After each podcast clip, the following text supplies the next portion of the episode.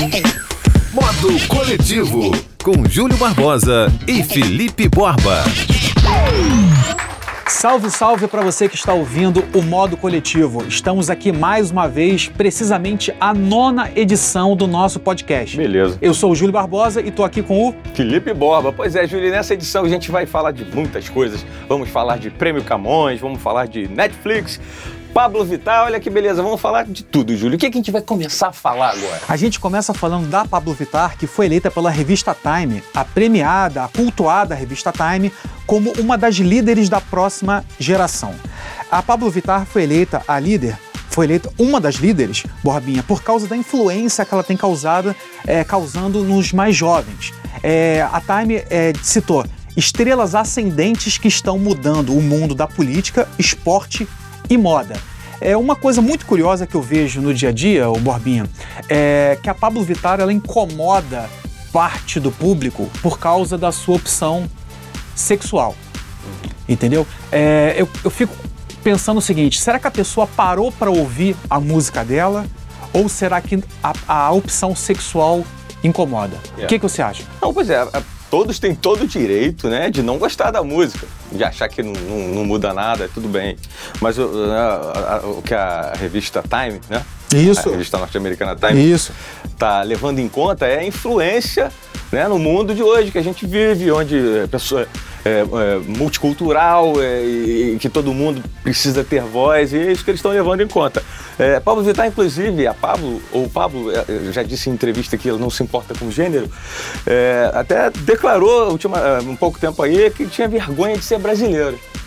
E é bom lembrar o seguinte, Borbinha, a gente já está falando de um artista que tem 9 milhões de seguidores no Instagram. E você dando uma pesquisada na, na obra da Pablo no Spotify, você vê que a Pablo já está naquela onda dos artistas mais modernos, que eles têm muito mais singles lançados do que discos. A Pablo tem poucos discos, mas tem muitos singles. E esses singles, Borbinha, é muitos gravados com artistas diferentes. Tem parceria com a Emicida, com a Anitta, com artistas gringos, com o Major Lazer, até com a Charlie é, X66, é. que eu demorei para é entender. Difícil, Não, é perdi, falei errado. É Charlie XCX. XCX, que vai estar no Lula Palusa. Ô Borbinha, é, ter muitas é, parcerias é bom no Spotify porque você acaba aparecendo em playlists é diferentes. Você acaba abrindo o seu público. Voltando a Pablo, né, que ela declarou que teve, teve, vergonha de ser brasileira, muito, muito né, por conta do, do atual governo, que é, tem uma ideologia que vai de encontro a, tudo que ela é e tudo que ela quer ser e tudo que ela prega. Curiosamente, o Alexandre Frota, rapaz, até defendeu, disse até é, que ela tinha tomar o lugar da ministra Damares Alves. Olha só. Pois é. Mudando de assunto, Borba, a Universidade Federal do Espírito Santo divulgou um estudo que mostrou que um em cada quatro adolescentes brasileiros é dependente de internet. Eu li essa nota e fiquei pensando é, nessa nova geração que já cresce e já nasce com a internet. Essa semana eu passei 24 horas sem internet, tive um problema lá com, meu, com a minha provedora de internet, fiquei 24 horas sem internet. E é curioso o seguinte, porque eu olho o meu telefone agora, que está aqui na minha mão, eu tenho aplicativos de e-mail, eu tenho aplicativos de streaming de áudio, streaming de audiovisual, dois de banco, é, de foto, é, de plano de saúde, de QR Code. E eu fico imaginando o seguinte, porque antigamente se falava de internet como algo de lazer. E hoje em dia a minha vida inteira está na palma da minha mão. Você que é pai de, de um jovem, você acha que, infelizmente, é, essa dependência da internet vai crescer cada vez mais?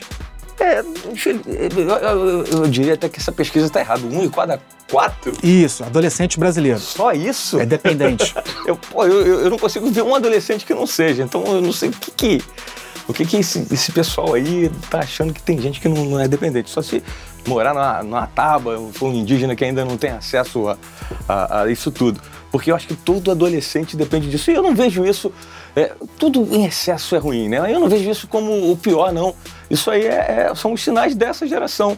A nossa geração ficava, na, na nossa, que eu digo é a minha, que eu sou mais velho que você, a gente ficava na internet e já tinha o videogame também. Então a gente ficava nisso tempo. A partir daí, internet e videogame, se gerou uma, uma, tecnologia, um nível cultural, uma forma de pensamento para a próxima geração. E essa vai fazer a mesma coisa para a geração que está vindo, né? Eles vão, a partir disso, desenvolver. É óbvio que tudo em excesso causa dependência. Televisão, no meu, no meu, tempo, os pais já não deixavam porque causava dependência, é, é, né? masturbação. Sério, que isso? então cada geração tem o seu excesso, né? E tudo que é excesso faz mal. Mudando completamente de assunto, ou melhor, mantendo a linha ali de internet, a Netflix vai tirar filmes e séries da Disney nesta semana do seu portfólio. É, Borbinha, porque o que acontece? Para quem não tá ligado, a Disney vem aí com seu próprio serviço de streaming. E eu fico pensando o seguinte: hoje em dia a Netflix já não mata a minha fome, porque tem muita série bacana que só tem na HBO, que só, que só tem na Amazon Prime. Eu fico pensando o seguinte: é, hoje em dia, muita gente fala, não vou ficar em casa vendo Netflix. As pessoas já não falam que vai ficar vendo um serviço de streaming audiovisual. E a gente no futuro, quanto a gente vai gastar com serviços de streaming? Porque a Netflix hoje tá baratinha, né? Você não gasta tanto. Mas com a ESPN, com a HBO, com a Amazon Prime, com a Disney, quanto a gente vai gastar com serviços de streaming? É, assim, quanto eu não sei, mas a gente vai gastar, porque assim é a vida. A gente, é, desde que inventaram o telefone, a gente passou a gastar com o telefone, a água, a luz. Então essas coisas vão, ser, vão se tornar parte essencial do que a gente precisa. Não tem jeito. Agora, pegando carona nisso aí, né, no, no streaming, né, é, toda fórmula de sucesso aparece concorrência em volta querendo a fatia do mercado. Você sabia que até o Vaticano, uma empresa italiana, criou é, a Vatvision, que é uma espécie de Netflix é, religiosa, né, católica, com séries e tudo relacionado ao catolicismo. Tá todo mundo pegando carona nisso, então não tem como evitar. E a Disney, que tem né, uma grande fatia de produções cinematográficas de série, vai recolher tudo, obviamente. Pra... E a Netflix já não está também precisando tanto disso, porque a Netflix começou também com seus conteúdos originais e também alavancou isso, mudando até é, a ideia que a gente tinha de cinema. E, Borbinha, a Netflix não aparece na lista das empresas mais influentes do mundo. Segundo a consultoria Brand Finance, consultoria Brand Finance, é, a Ferrari é a marca mais forte e influente do mundo. Você vê que curioso, porque a gente está em 2019 e a gente está falando de uma empresa super tradicional, que é a Ferrari, que aliás não é para qualquer um, né? só atinge um público mais, mais elitizado, e você não vê nessa lista as mais populares, como Google, Facebook, Instagram, Nubank. E aí, Borbinha, como é que fica essa história? É, a Ferrari é algo que qualquer um conhece, né? Qualquer um, qualquer, qualquer pessoa, é, dependente do nível cultural. A Ferrari tem, se eu não me engano, 80 anos já de existência, né? Mais ou menos 80 anos de existência. E o ano passado, em junho, a, o modelo 250 GTO, o clássico modelo 250, é, 250 GTO. Aquele que você tem? Não, não tenho ainda, não. Talvez eu não tenha. Porque ele foi vendido por 70 milhões de dólares, se tornando o carro mais caro do planeta já vendido. Olha só. Mas tem outra coisa aí, Júlio. Agora a gente vai falar um pouquinho né, de, de Camões, ou melhor, do prêmio Camões.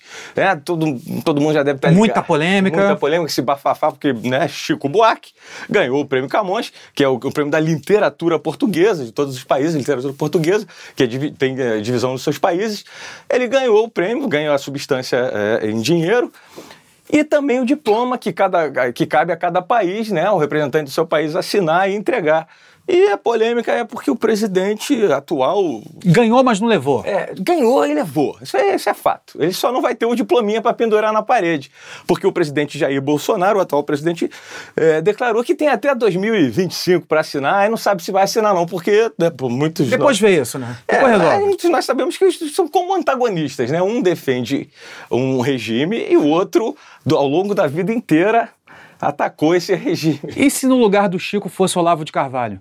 Pois é, aí eu acho que estava assinado com louvor. É, o, o, o, o, lance é o seguinte: o pessoal da Academia eh, Brasileira de Letras, né, eles se manifestaram com relação a isso, e a, a Imortal a, a imortal Nelly da Pinhon. Nelly da Pion, propôs então que é, os escritores brasileiros assinassem para ele, porque eles é que detêm e eles são a verdadeira, é, é, a verdadeira porte da língua portuguesa e do serviço ao povo. É, porque quando a gente pensa em prefeito, governador e presidente, eu acho que o ideal seria governar para todo mundo e não ficar de picuinha com A, picuinha com B, independente de qual seja o governo. A gente precisa olhar o governo de uma forma mais ampla e não ficar comparando o atual presidente com o antigo presidente. É, enfim, eu acho que talvez no futuro a gente aprenda a votar melhor e não votar em certas pessoas. Aliás, eu não morro de amores, nem pelo atual presidente, nem pelo antigo. É, pois é, enfim, é, são coisas que, independente do presidente, são comportamentos, são ideolo- ideologias que a gente precisa melhorar. Agora, tem uma coisa muito boa, O que é bom? o- e que o atual governo está aí, não, não sei se tem a ver ou não, mas isso é uma pesquisa muito antiga, mas o, o atual governo vai colher os louros, né? Os pesquisa- pesquisadores da, da USP conseguiram reverter um linfoma. Pô, que legal. Pois é, eles não podem dizer que o linfoma foi exterminado, porque só daqui a cinco anos é que, que, que vai se saber. Mas o, o Vanberto Luiz de Castro, de 64 anos, ele estava condenado à morte. E eh, os pesquisadores brasileiros, a, partir da, da terapia celular usada né, por países como China e Estados Unidos, eles conseguiram, totalmente feita aqui no Brasil, né? A, técnica eh, ela foi desenvolvida lá fora, mas foi totalmente feita aqui no Brasil dentro de um mês. Em um mês de tratamento, eles conseguiram eh, reverter a situação, eh, praticamente eh, exterminando as células cancerosas. O linfoma é um tipo de câncer que ataca o sistema imunológico e eles conseguiram com isso fazer com que o, o- o- né, as células é, é, contaminadas fossem atacadas e, e- e identificadas e, e com isso diminuiu o câncer. Eu vi essa matéria no, no Fantástico, Borbinha, é, e foi muito interessante ver lá as, as imagens no hospital de, de Ribeirão Preto, no interior de São Paulo, que mostrou o seguinte: me lembrou um pouco o esporte. Material humano nós temos. Quando o governo brasileiro, independente de qual seja o governo, investe na ginástica, no tênis, qualquer esporte, dá resultado.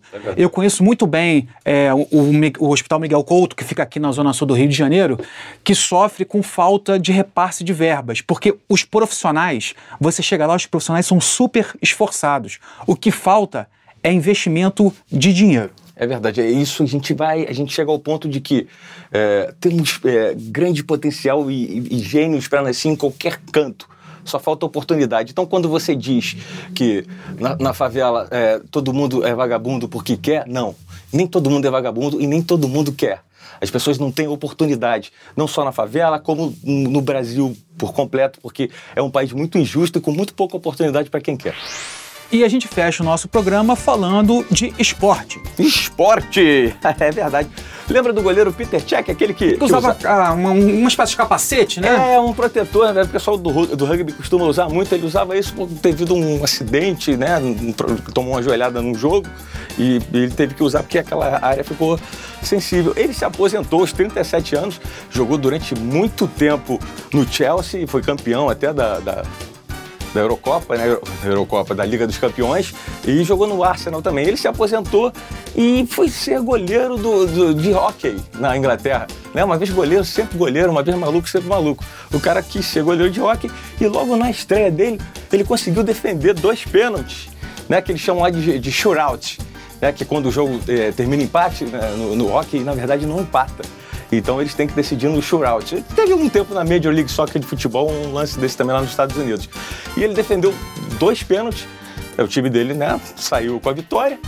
E ele foi eleito o melhor jogador logo na estreia, aos 37 anos. Olha que loucura. Eu acho que quando eu largar essa minha carreira de falar bobagem, eu vou ser também outra coisa. E eu lembrei do Michael Jordan, que entre os, depois que conquistou três títulos pelo Chicago Bulls na NBA, se meteu a jogar beisebol.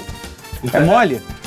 Ele não era tão bom em beisebol quanto ele foi genial em basquete, né? Mas é tipo aquela, assim, eu gosto de beisebol, eu fui um gênio no que eu pude fazer, agora eu quero jogar beisebol. Ele foi, pelo que me consta, um jogador assim, mediano de beisebol. E a gente vai ficando por aqui. Ah. Eu sou o Júlio Barbosa no Instagram. Eu sou o arroba Júlio Barbosa Digital. E estive com o. Felipe Borba, arroba Borbaland, e tudo isso só é possível, o nosso sonho só se tornou possível pela Trick Sound Design com o Ricardo Bento.